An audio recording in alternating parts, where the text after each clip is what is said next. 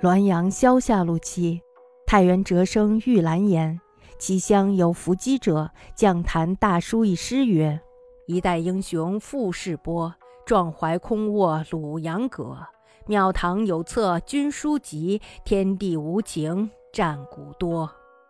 故垒春姿新草木，游魂夜阑旧山河。陈涛十郡良家子，杜老酸银意若何？”署名曰世元败将，皆悚然，之为白骨孙公也。世元之意败于中止之促战，罪不在公。实乃以房管车战自比，以为己过。正人君子之用心，是王化真辈愤元误国，有百计谢责于人者，真三光之于九泉矣。大同杜生遗资亦录有此诗。空卧作孤父，春姿作春天。意若何？作静若何？凡四字不同，盖传写偶异，大指则无书也。太原书生的哲玉兰说，他的家乡呀，有人伏击，降临祭坛的时候呢，神仙用大字写诗道：“一代英雄傅世伯，壮怀空卧鲁阳阁。庙堂有册军书籍，天地无情战鼓多。故垒春姿新草木。”游魂夜阑旧山河，陈涛石俊良家子，杜老酸银意若何？署名叫世元败将。祭坛旁的人呢，这时候都惊恐的知道，这是孙传庭显灵了。世元的这一战役呢，失败的原因主要是因为皇帝催促作战，罪责呢不在孙公。诗中呢以房管的车站用来自比，引以为自己的过错。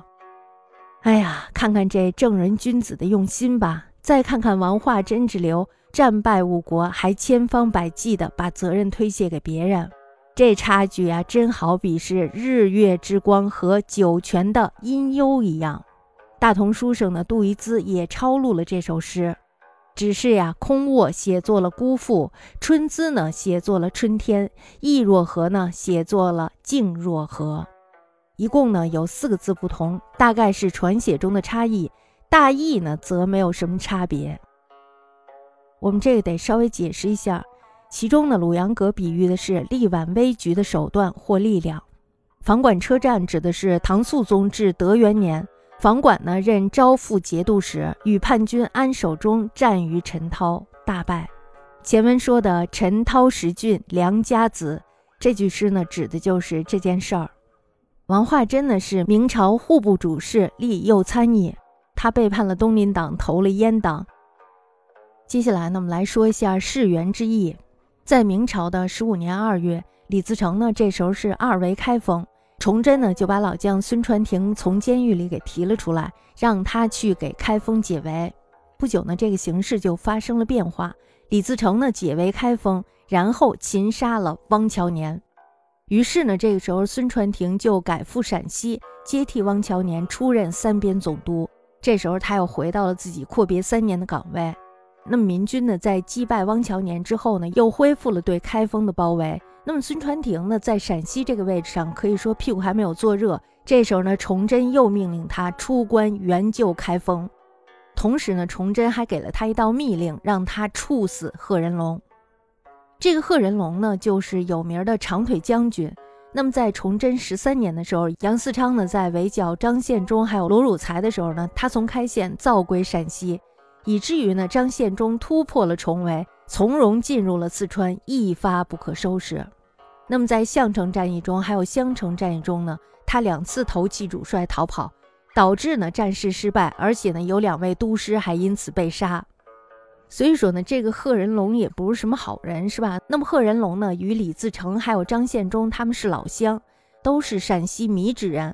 崇祯呢，这时候其实就怀疑他是暗中通敌，因此呢，下了一道密令，让孙传庭把这个人给杀了。那么在十五年五月初一的时候，孙传庭呢就在西安召开了众将大会，会上呢突然就逮捕了贺人龙，然后呢宣布了崇祯的密旨，将其斩首了。斩了贺人龙以后呢，这个孙传庭就提拔了他的部下高杰接替了他。高杰呢，他和这个李自成是死对头，为什么呀？因为原来这个高杰呢是李自成的部下，后来呢与这个李自成的妻子私通了，事后呢又拐带了李自成的妻子投降了官军，这样呢就成为了官军的一名忠实的鹰犬，因为他回不去了呀。此时呢，官军的手里有三张王牌了，是吧？一张是陕西兵，一张是湖广兵，还有一张是保定兵。此外呢，官军还有四川兵，还有就是山东兵，还有就是南京兵。他们的力量呢就很小很分散。崇祯呢这时候就要求三股力量联合围剿民军，但是呢，在民军巨大的压力下，三军主将呢都不敢轻易出兵，而且呢，这三军也不能协调配合。反而呢，形成了三个和尚没水吃的局面，导致当时战事惨败。那么在项城战役中呢，傅宗龙率领着陕西兵，杨文悦呢率领的是保定兵。因为陕西兵的主将贺人龙呢当时溃逃了，所以呢引起了一连串的不良反应。最后呢，结果是傅宗龙战死，汪乔年接任。然后呢，杨文悦呢受到了处分。在这儿是不是大家就看到了这个一个老鼠屎是怎么坏了一锅汤的，是吧？那么在襄城战役中呢，汪乔年他率领的陕西兵解救了左良玉的湖广兵，没想到呢，湖广兵在解围之后呢，不配合作战，这个不义之举呢，就导致了陕西兵的溃逃，结果呢，汪乔年战死，孙传庭接任。那么在朱仙镇的战役中呢，丁启瑞的湖广兵和杨文悦的保定兵共解开封之围。因为左良玉的溃败而失败，结果呢，这个丁启瑞却被投入了监狱。侯逊呢，这时候就接任了。杨文岳呢，再次受到了处分，二进宫了，已经是三个方面的军队呢是两两组合，均遭失败。朱仙镇战役之后呢，杨文岳就逃到了汝宁疗伤，左良玉呢就逃到了襄阳喘气，孙传庭呢则是在陕西闭门休息。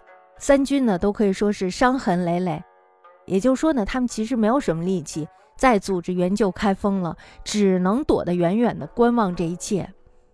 大家知道，这个军事力量，你要是没有的话，不敌人家，你就是不敌人，你冲上去也是送死，是吧？那么这时候呢，侯逊就主张放弃中原，以江山社稷为重。然后这时候呢，崇祯不但没有采纳他的意见，反而是把他投入了监狱。孙传庭呢，在陕西得到了几个月的整修，有了一小部分的积蓄。然后这时候呢，崇祯又不断的催促这个孙传庭，让他赶紧的进军。孙传庭呢，其实自己也挺害怕的，他害怕什么呀？他害怕自己像侯逊一样二进宫。那么这时候他就不得不于十月份的时候，带着新招募的士兵勉强出征。大家看，这是新招募的士兵，没有经过演练。官军呢，一路上可以说是偃旗息鼓，都不敢有什么声音。于是呢，慢慢的潜行于山中，偷偷的接近这个民军。本来呢，打算来一个出其不意，攻其不备。那么到了河南夹县的时候，这时候官兵呢，已经是在民军的附近了。孙传庭呢，这时候就命令他的部将左穰率左军，然后郑家栋呢，率领的是右军，高杰率领的是中军，设下埋伏。牛城呢，这时候他率领的是前军，起到一个什么作用呀？起到一个诱敌深入的作用。双方开战不久呢，这时候牛城他就佯装是失败了，于是呢就引民军进入了包围圈儿。当时呢是四面伏兵四起，打了明军一个措不及防。民军呢是向东逃窜，打败了官兵呢，于是追杀了三十里。咱们说这个孙传庭他也是有能力的人，是吧？不愧是一员大将。在力不如人的时候呢，以智取胜。那么官军呢，也在此时迎来了久违的胜利。然而呢，由于这时候天降大雨，官军是又饿又冷，所以呢，他也没有能及时的扩大战果。大家想想，打仗又没补给，多难受呀，是吧？